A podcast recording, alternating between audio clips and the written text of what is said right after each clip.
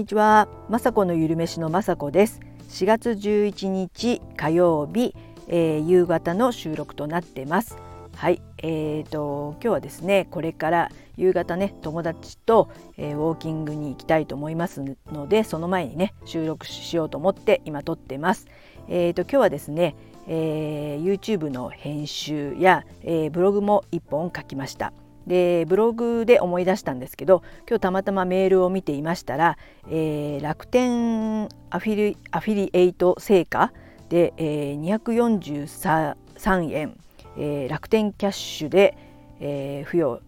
しましたみたいなメールが来てちょっと私「点点点」だったんですけど、えー、多分ですねこれは、えー、私今ね、えー、ブログやってて、えー、楽天アフィリエイトとかやってるんですけどそれの、あの、初めての収益というか243円楽天キャッシュで入ったというお知らせが来たので素晴らしいことじゃないですか。パチパチパチパチ。初めての収益 243円なんですけど、えー、全然あのー、まあもちろんねブログをやってますので収益が入ればいいなとは、えー、思っていましたけども、えー、2月分のね成果らしく、えー、243円入ってたのでとっても嬉しいです。えーあの意外だったので、えー、ずっとね0円かと思ってたのでちょっとね嬉しかったですしモチベーションがね上がりますよねこれでまたねちょっとあの頑張ってねブログ書いていこうかなと思います、えー、でもねこの収益化ってすごくね深いというか私の中ではまだまだで、えーとブログをね今年の1月から始めたのでえー、一応ね勉強のために、えー、教えてもらったりとかして、えー、Google アドセンスだったりとか楽天アフリエイトとか Amazon ん？Amazon アソシエイトとか、えー、いろいろね、えー、こちらのねスタイフのルナさんとかに教えてもらって、えー、勉強のためにやろうと思ってやったんですね。でもやっぱりえー、本当にね収益上が上げてる人はですね本当に必要あの人のためになるブログを書いていたりとかすごくねあの長いあの文章をね書いたりとか本当とにかくあの人のためになるブログだと思うんですね。なので私はほとんどねご飯を食べたりとか、まあ、YouTube のちょっと宣伝を兼ねて、えー、YouTube の撮影の様子だとかをただただ日記のようにね、えー、あのブログを書いているのであの当たり前ですけどねその人のためとかではないのでその辺はねこれからあのもちろんねやってる以上はね収益を上げたいんですけどまあこのこ1年とかはねとにかく書く練習をこれからもねしていきたいのであんまりね収益にこだわってないのがあの本音です。ですけど今日ね入ってたのはすごく嬉しくてびっくりしたのでねここに一応お知らせしてまあいつかはですねあのいろいろ私も少しずつねの勉強してきて本当にね収益化するブログを書くんであればえー、はてなブログって今無料でやってるんですけど有料化にしたり、えー、ワードプレスっていうのでちゃんとね自分で作らなければいけないんですけども、えー、私全然ねパソコンとかまだ使いあの使い切れてないので、えー、はてなブログの無料ブログでも精一杯っていうか、あのー、それでもまだ使い切れてない現実とあと Google アドセンスも、えー、なぜかというなぜか、えー、審査にね通ってしまいましたのでなぜかっていうか通ったのは嬉しいんですけどここからその広告のコードとかを貼ったりする作業とかがまあわからないというかまああのいろいろねあの YouTube とかあとあのそれこそルナさんとかの、えー、ブログとかを見て勉強させていただいてあのゆっくりゆっくりはできると思うんですけどすごくねまだまだあの私にはちょっと難しいところなんですけどもでもねこのアラフィフになって、えーね、今年から始めてえー、今何歳だ？54歳から始めてあの1年前にはね知らなかった言葉とかあの本当ねすごい脳に手話が今たくさんできているところなので、えー、あのね今日その収益化っていうので実際にお金がチャリンって入ってびっくりしたんですけどあのこれはね1年後2年後5年後10年後っていう時に